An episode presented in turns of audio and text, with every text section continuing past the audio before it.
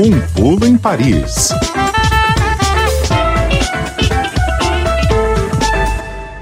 Sexta-feira, dia de dar um pulo em Paris, conversar com o pessoal da Rádio França Internacional, hoje com a Adriana Moisés. Oi, Adriana, boa tarde. Boa tarde, Tatiana. Boa tarde, Fernando, ouvintes da CBN. Bom, a Boa gente tarde. volta a, a, falar sobre a repercussão do conflito, da guerra entre Israel e o Hamas na faixa de Gaza, na França. É, a França tem as maiores comunidades de muçulmanos e judeus da Europa, e conforme o conflito avança, os incidentes ou os episódios antissemitas têm aumentado no território francês. Tem, Adriana? Bastante, Tatiana. O ministro do Interior francês, Gerard Darmanin, revelou que em 20 dias de guerra, a polícia registrou 719 boletins de ocorrência por antissemitismo. Esses registros envolvem agressões físicas a judeus, ameaças de morte, pichações que discriminam a comunidade judaica em fachadas de prédios, em lojas que vendem produtos kasher e cemitérios. Esse número já representa quase o dobro de infrações desse tipo em todo o ano passado.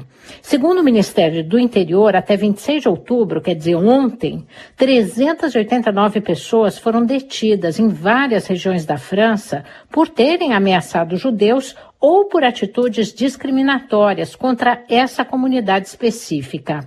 Além disso, a plataforma Faros, que é um site especializado da polícia para denúncia de crimes de ódio, recebeu mais de 4 mil queixas.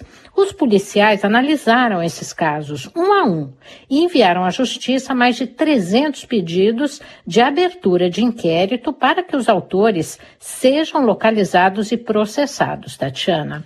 Agora, Adri, esse trabalho da polícia de procurar, tentar identificar os agressores tem sido suficiente para transmitir segurança à comunidade judaica na França? Olha, não, Fernando, mesmo com policiamento reforçado nas sinagogas e em 300 escolas judaicas existentes em todo o território francês, onde estudam 35 mil alunos, muitos judeus dizem sentir medo por suas vidas e de familiares. Em reportagens na TV, mães judias dizem que o momento de maior angústia delas é o caminho de casa para a escola. A França já teve no passado um atentado ocorrido contra uma escola judaica em Toulouse, em que quatro pessoas morreram, inclusive duas crianças.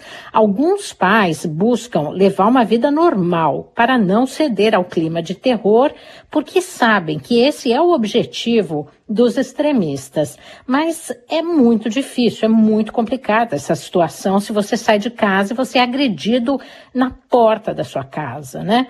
É, já existe, já se nota que uma queda de clientes nas lojas de produtos judaicos os comerciantes contam que as pessoas entram na loja, escolhem rapidamente os produtos essenciais e querem sair dali, também com medo de serem atacadas dentro da loja. De novo, naquela onda de atentados de 2015 aqui na França, a gente teve reféns que foram feitos por um extremista e tivemos mortes dentro de um supermercado kasher aqui em Paris. Então, não é um medo infundado, é alguma coisa que já se viveu aqui na França e que, infelizmente, continua acontecendo, pelo menos esse clima, né, de receio das pessoas sentirem que correm risco de vida é, agora com esse conflito entre Israel e o Hamas na faixa de Gaza, Fernando. O que é que mostram os serviços de inteligência, Adri? Eles têm identificado, por exemplo, um risco maior de atentados por causa desse conflito? Olha, Tati, desde o ataque do Hamas no sul de Israel, que foi em 7 de outubro, e do assassinato de um professor francês que foi morto por um tchetcheno muçulmano radicalizado alguns dias depois do ataque a Israel. Os serviços de inteligência franceses procuraram saber se os bombardeios na faixa de Gaza estavam repercutindo nos círculos radicais islâmicos aqui dentro do país. Conclusão, por incrível que pareça, que foi divulgada hoje, e não é comum o serviço de inteligência divulgar uma informação dessa, fazer chegar à imprensa, porque se acontece um atentado amanhã, vão dizer que o serviço de inteligência é, é, não estavam de olho, entendeu? Que eles cometeram algum tipo de erro. Agora, a conclusão, monitorando os grupos que são conhecidos e que são radicais, aqui tem aquele fichário, né, de pessoas fichadas por radicalismo, etc., com escuta telefônica, é, monitoramento através das redes sociais. É, o serviço de inteligência chegaram à conclusão que o foco de preocupação aqui tem sido mais a questão palestina, da causa palestina mesmo, e não um apoio ao Hamas ou à Jihad Islâmica, que é aquela segunda facção extremista palestina, né? Nas redes sociais ou em grupos de mensagens criptografadas, sob monitoramento do serviço secreto, a, a revolta manifestada contra Israel está relacionada realmente com a questão da ocupação da Cisjordânia, de Jerusalém Oriental, o bloqueio prolongado aos civis da faixa de Gaza e não existem menções de apoio a ações terroristas. A Al-Qaeda no exterior, o, aquele grupo Estado Islâmico fizeram apelos por atentados, mas isso não está sendo visto de uma forma é, muito expandida aqui entre os grupos é, mais radicais, que tem aquela leitura radical né, do Alcorão, do, do livro é, sagrado dos muçulmanos. São as imagens mesmo de famílias palestinas traumatizadas ali pelos bombardeios, assim como as israelenses, hein? A gente vê, é, o trauma é dos dois lados, né? E, e, mas muitas crianças palestinas mortas, feridas, né? A destruição, né, dos prédios e das casas na faixa de Gaza, é, casas de civis. Isso é que tem uh, alimentado a revolta entre os descendentes de árabes aqui na França, mas não só, acho que entre muitos cidadãos, independentemente da confissão religiosa. Esse é o quadro que o, serviço de inteligência, o serviço de inteligência da França é, transmitiram à imprensa hoje mesmo aqui em Paris, Tatiana. O clima das manifestações por aí, pró-Palestina e pró-Israel, que estão acontecendo, qual é? Olha, as manifestações públicas de solidariedade aos palestinos israelenses têm acontecido até agora num clima pacífico. É, líderes religiosos, muçulmanos, judeus, cristãos também, eles têm procurado dar entrevistas lado a lado na televisão, defendendo união e paz entre os franceses de todas as confissões religiosas, é, Ocorrem debates entre eles, ocorrem discussões, mas existe uma unidade. Eles têm procurado aparecer juntos para mostrar que diálogo é possível, né?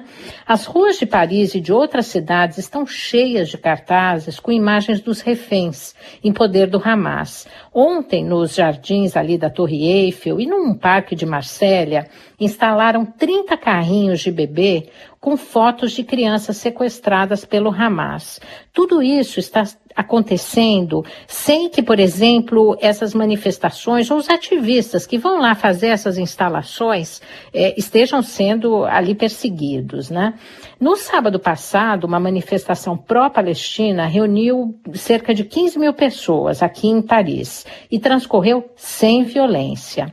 Os organizadores convocaram uma nova manifestação para este sábado, mas desta vez a polícia decidiu proibir porque alegou que nas convocações um grupo incluiu uma menção ali de apoio ao Hamas. Agora, na semana passada, não havia bandeiras do Hamas em Paris, como se viu, por exemplo, numa manifestação que aconteceu em Londres.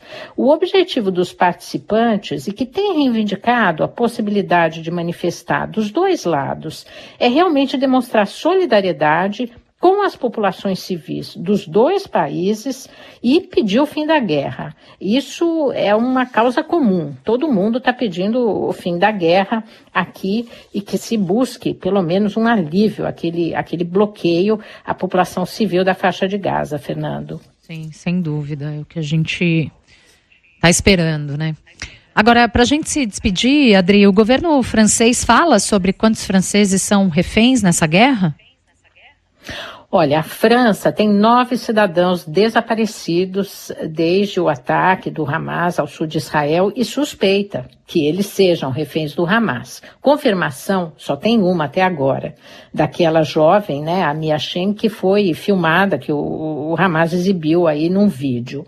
De todos os estrangeiros mortos no ataque terrorista, a França é o país com o maior número de vítimas até agora. 35 pessoas que tinham dupla nacionalidade franco-israelense morreram nesse ataque do Hamas. Atrás vem a Tailândia, que num balanço atualizado hoje tinha 33 mortos em Israel, e os Estados Unidos, com 31 vítimas. O presidente francês, Emmanuel Macron, voltou a defender hoje uma trégua humanitária para proteger as populações civis, ele fala no plural, negociar a libertação dos reféns e resolver o problema dos hospitais, que é muito complicado na faixa de Gaza. Macron frisou que a resposta de Israel deve focar com mais precisão os alvos terroristas, sem sufocar os palestinos, que não devem eh, ser confundidos ou tratados da mesma forma que o braço militar do Hamas. A França tem dito que Israel tem o direito de se defender e tem o direito, como eh, declara o governo, né, de, de, de realmente hum, acabar com o, o braço militar do Hamas. Né? Agora, o, o, o chefe de Estado francês também repetiu várias vezes essa semana, vocês devem ter ouvido por aí, que a França não faz e nem vai fazer diferença entre um civil israelense e um civil palestino. E nesse sentido, é, essa, essa fala do Macron, esse equilíbrio, ele conseguiu chegar a esse equilíbrio, está é, tá sendo apreciada por aqui. E vamos ver, é, os manifestantes pró-Palestina, eles dizem que iriam recorrer à justiça até amanhã para ver se conseguem liberar essa manifestação.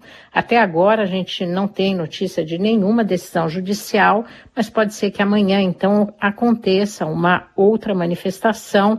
É, outras vezes que eles recorreram à justiça, eles já conseguiram liberar. Vamos ver como é que vai ser esse fim de semana aqui em Paris, Tatiana. Perfeito. Adriana Moisés, da Rádio França Internacional, no nosso Pulo em Paris, que você acompanha toda sexta-feira aqui. É a nossa conversa com as jornalistas da Rádio França Internacional. Obrigada por hoje, Adri. Um bom fim de semana para você. Obrigada, um bom fim de semana para vocês também. Bom fim de semana.